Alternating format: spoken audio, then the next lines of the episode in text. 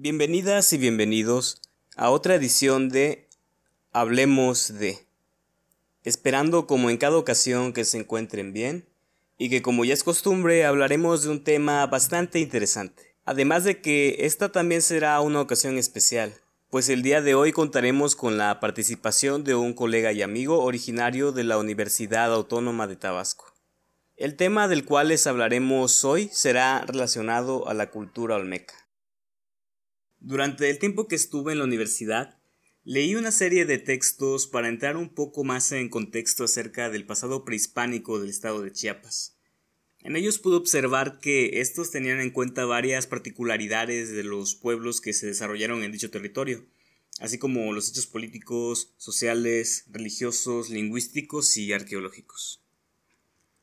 Aunque todos daban o intentaban dar una pauta diferente, la mayoría de las investigaciones consideraban a los olmecas como la cultura madre. Y por lo general creo que cuando se habla de Mesoamérica o de la cultura prehispánica siempre se parte del estudio del pueblo olmeca. Claro que esa concepción ya no es del todo aceptada por la comunidad arqueológica. Al paso de los años se llegó a estudiar sobre otros pueblos que podrían ser incluso considerados como precursores a la cultura olmeca. El caso más conocido quizás es el de los Mocayas, e incluso antes que ellos se conocía el caso de los Chantuto. En ambos casos ya se veía cierto grado de desarrollo, tanto en la cerámica como en la organización social y política. Muchos hechos dan por sentado que los mocayas fueron antepasados de los olmecas, especialmente los relacionados con la lengua. Pero también el hecho de la existencia de los mocayas pone en pugna a la denominada cultura madre. Aunque se desconocen los orígenes del pueblo Mocaya, era evidente que éste tenía contactos con pueblos centroamericanos y que incluso su forma de vida pudo ser influenciado por dichos pueblos. Nótese esto en su alfarería, en su estratificación social y en otros detalles. Y sobre lo anterior, John Clark dice que los olmecas se basan en la cultura mocaya pero su estilo es algo nunca antes visto. Para este arqueólogo, los olmecas fueron los primeros mestizos de Mesoamérica, pues según él, dicha cultura era una entidad política que incluía gente de otras zonas, lenguas y etnias que desarrollaron un sistema sociopolítico basado en rituales y representaciones religiosas que eran superior a cualquier sistema previamente establecido. Y bueno, partiendo de esto, me gustaría cederle la palabra a mi compañero Arturo. Adelante, por favor. ¿Qué tal? Yo agradezco muchísimo la invitación y espero que les guste lo que estamos hablando y que sirva para la divulgación en cuanto a la cultura olmeca, porque pues eh, solamente se saben ciertos aspectos generales y que si bien no han sido actualizados como deberían ser. Y como tú mencionabas, en cuanto al término o la consideración de que es la cultura madre ya ha sido completamente eh, descalificado, ya que pues se cree que hay civilizaciones o pequeñas culturas que, que se asentaron en la región del Soconusco chiapaneco, inclusive hasta en la parte occidental de México, donde pues ya implementaban el uso de la cerámica. En caso de los olmecas es posible de que de que estas culturas precursoras hayan influenciado en cuanto a la organización social, política y cultural de, esta eh, cultura del Golfo de México. Pero bueno, sería a principios del siglo XX cuando el término Olmeca empezó a tener un cierto grado de, reconocimiento público en los museos. Eh, sobre todo en los libros de historia y en algunos trabajos donde se buscaba hacer una cierta divulgación en cuanto a los nuevos datos que se arrojaban por parte de la antropología y se presentaba la posibilidad de que ésta era la progenitora de los pueblos prehispánicos del México antiguo.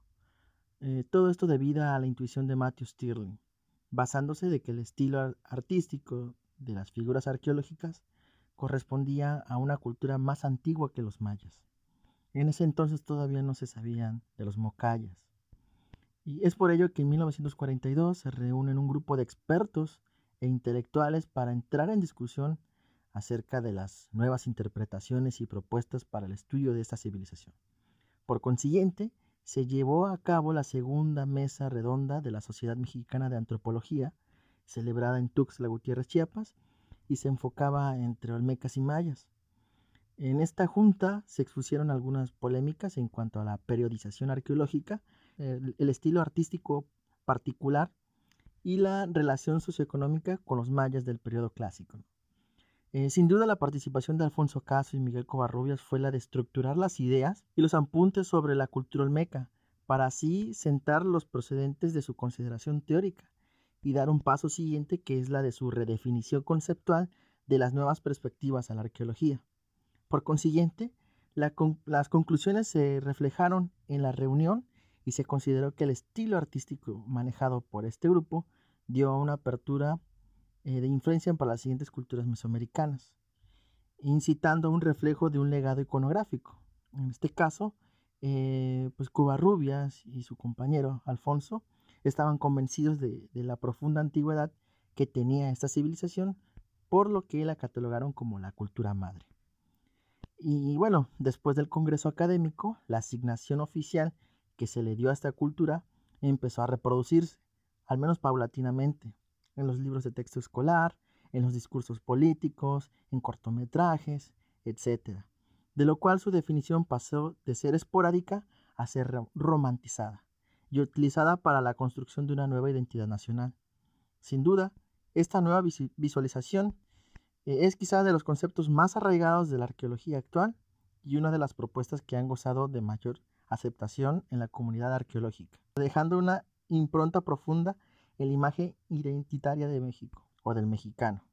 Sin embargo, con los nuevos trabajos de excavación en los años 60, se corroboró que existían algunos asentamientos contemporáneos al Olmeca, de lo cual también mantenían una influencia cultural a través del arte. Por lo tanto, la catalogalización de cultura madre ya no es utilizada actualmente, desmitificando su aseveración. Se menciona de igual modo que al pueblo olmeca se le llega a considerar como una entidad política, aunque estos no parecían imponerse a los pueblos que influenciaron, pero de todos modos se sospecha que tuvieron cierta presencia militar. Lo único cierto es que no hay nada comprobado. Pero volviendo un poco a lo de los mocayas, estos, como se mencionó anteriormente, fueron los primeros en usar cerámica en el territorio mesoamericano e intentaron emularlo, pero al final fueron los olmecas quienes perfeccionaron su manufacturación. Hago hincapié en lo anterior porque la mayoría de las veces se da por sentado que los olmecas desarrollaron de la nada su tan peculiar estilo en todos los ámbitos, pero lo cierto es que para los tiempos en que los olmecas comenzaron a desarrollarse, como mencionaba Arturo también, ya había algunas culturas que tenían un grado de desarrollo considerable, pero que no se habían especializado en crear un estilo propio, por así decirlo. Nada sale de la nada. Los olmecas, como dice Clark, pueden equipararse a los pensadores de la ilustración que retomaron ideas anteriores a ellos, pero que desarrollaron y crearon algo propio tomando inspiración de esas ideas. Algo que también pudo haber ayudado a los olmecas es que dichos pueblos se caracterizaban por asentarse cerca de ríos, lo que les ayudaba a estar en contacto comercial con otros pueblos por medio del tránsito de las cauces, que dio como consecuencia que los productos, costumbres, ideas y personas que se trasladaran fácilmente y que las diversas culturas pudieran entrar en contacto de manera directa y dinámica, interactuando entre ellas de manera constante. Esto permitió que las relaciones a larga distancia se modificaran y que los pueblos partícipes en dicha interacción fueran tanto receptoras como distribuidoras que captaron elementos lejanos a entornos simbólicos diferentes. Todo lo anterior es bastante interesante, pero aún se queda la incógnita de lo que implica ser olmeca, o más bien en sí ¿Qué es la Olmeca? Pues como ya hemos dicho también, este pueblo siempre es catalogado en los inicios de la prehistoria mesoamericana e incluso se les llega a considerar como el pueblo de la primera creación según la cosmovisión mesoamericana. Y según las investigaciones arqueológicas, estos aparecen alrededor del año 1200 a.C.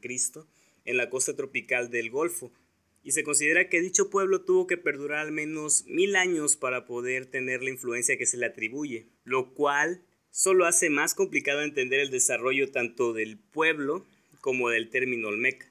Pero pese a todo esto, el término sigue siendo usado para referirse al arte o ideología o para hablar de un grupo de gente que vivía en la zona nuclear del territorio del desarrollo de dicho pueblo. Existen dos épocas presenciales de asentamiento olmeca, o de estos grupos que estuvieron eh, asentados en la parte del Golfo de México. En este caso nos parece de lo más lógico definir a qué grupo se debe estudiar para ir construyendo el concepto e ir uniendo estos hilos que nos permitan averiguar el proceso etimológico impuesto por los arqueólogos y antropólogos. Como si fuera poco, Huberto Jiménez los clasificó para distinguirlos temporalmente, de la cual existen olmecas históricos y bueno, que su registro se da en el periodo colonial y que mantenía una distribución geográfica en la altiplanicie mexicana y que ocuparon el Golfo en épocas tardías y los olmecas arqueológicos, que son los que mantuvieron una proliferación cultural en la costa del Golfo de México, cuya existencia se planteó gracias a los vestigios encontrados en esta zona. En los primeros escritos que detallan la presencia de los olmecas históricos o tardíos surgen a raíz de la invasión española en el siglo XVI, de la cual los cronistas, etnógrafos, trátese de soldados y frailes, son los primeros en hacer registro documental de los pueblos que fueron explorando y sometiendo. Por lo tanto, y como afirma Rubén Bonifaz Nuño, las descripciones que realizan padecen de impresiones de algo desconocido para ellos. Les eran imposible interpretar los conocimientos de aquellos individuos de la época, o que los indígenas no le transmitieran, no le transmitieran toda su naturaleza cultural mediante la historia oral. Eh, en cuanto a los olmecas chicalangos, que son los primeros registrados, eh, se incluyen dentro de los textos de Torquemada, Alba Extlizochitl y Muñoz Camargo.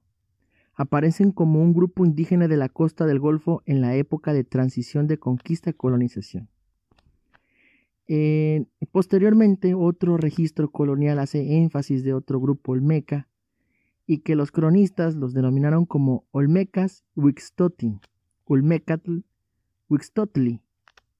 Ese pueblo menciona que estaban ubicados hacia el nacimiento del sol, inclusive se les hacían llamar tenimes, porque hablaban lengua vulgar, y que son descendientes de los toltecas.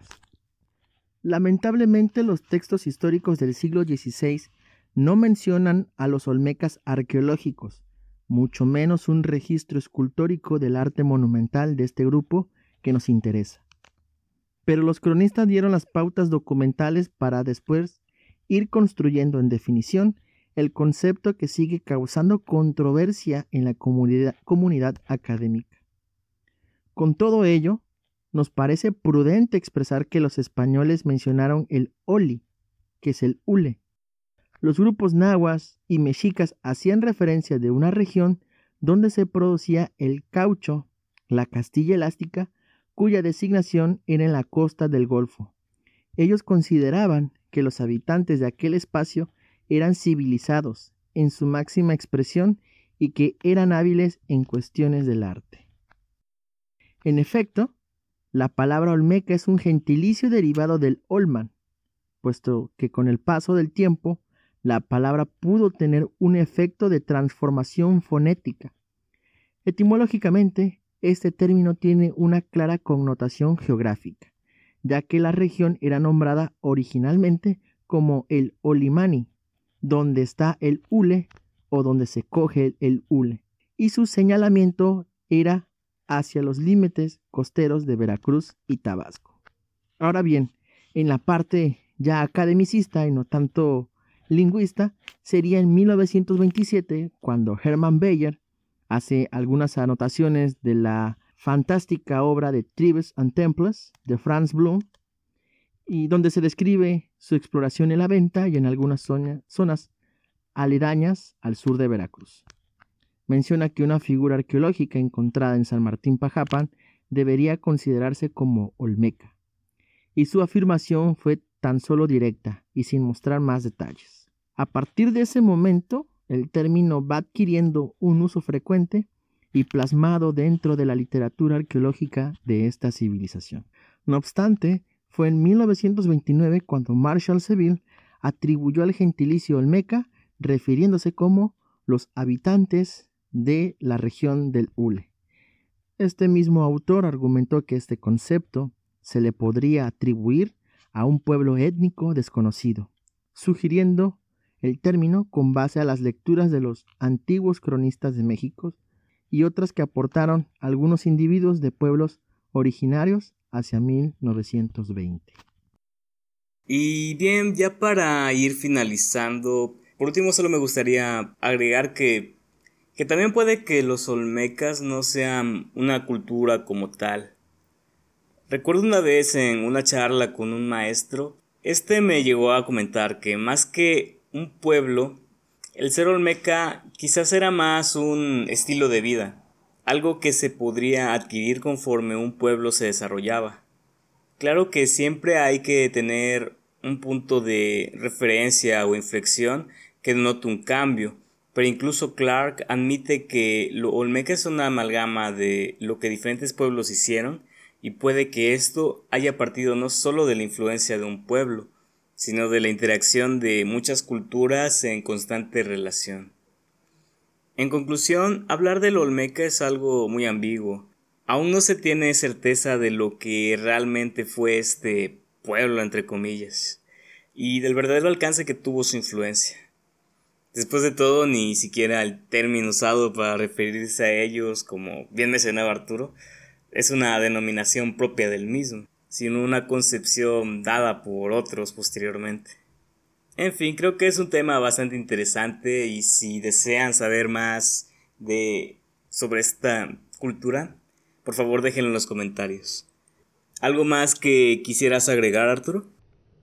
Claro que sí, tienes muchísima razón.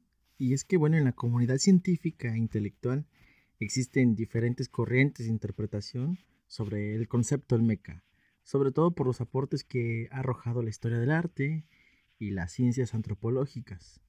Estas posturas divergen desde un sentido ontológico. Hay quienes mencionan que la naturaleza del Olmeca se debe a la acreditación de un término específico para designar a una cultura situada dentro del área del Golfo de México, como lo hemos mencionado antes, y en algunas otras regiones.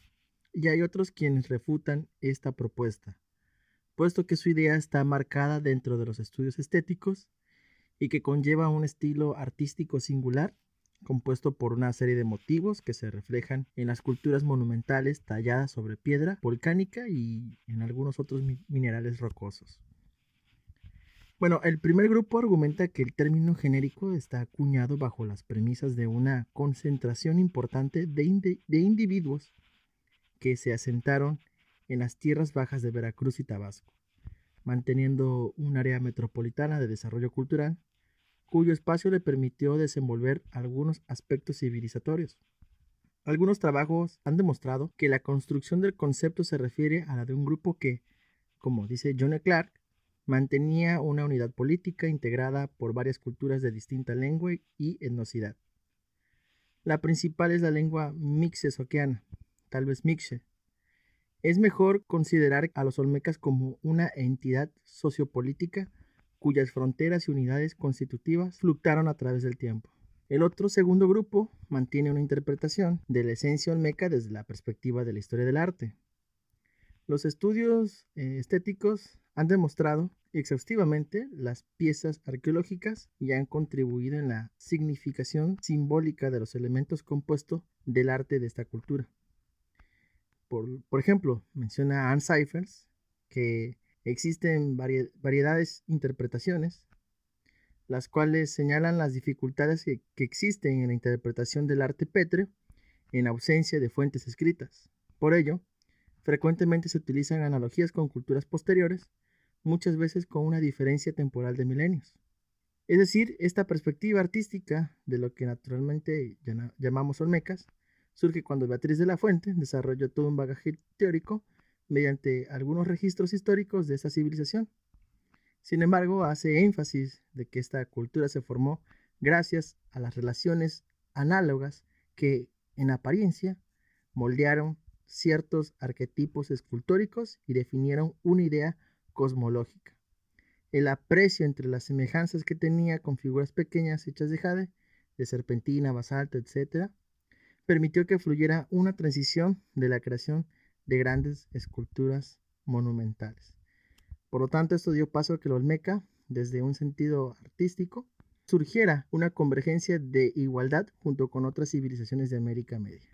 Bueno, pues estos son ah, algunos de los aspectos. Yo creo que valdría la pena eh, pues retomar y reflexionar acerca de la Olmeca, pues no es como una cultura homogénea, ¿no? Sino fueron diferentes pueblos que se asentaron en el Golfo de México y que hasta la fecha no se sabe cómo se llamaban aquellos hombres y mujeres, ¿no? Esos individuos. Eh, me pueden buscar en las redes sociales como Arturo Alvarado Arpaiz y pues también estoy contribuyendo en la página oficial de Cerveza Olmeca y en Miradas Divergentes. Lo pueden buscar en Facebook. Con esto hemos llegado al final de este capítulo. Como siempre, coméntenos si les gustó o si hay algún tema sobre el, que, sobre el cual quisiera que habláramos en algún futuro. Muchas gracias Arturo por tu participación. Como siempre, un placer hablar contigo. Esperamos que hayan disfrutado de este capítulo Recuerden que pueden seguirnos en nuestras redes sociales como Colectivo Faro Austral, en Facebook e Instagram y en YouTube como Faro Austral TV. Eso es todo por nuestra parte y nos despedimos para vernos en la próxima ocasión.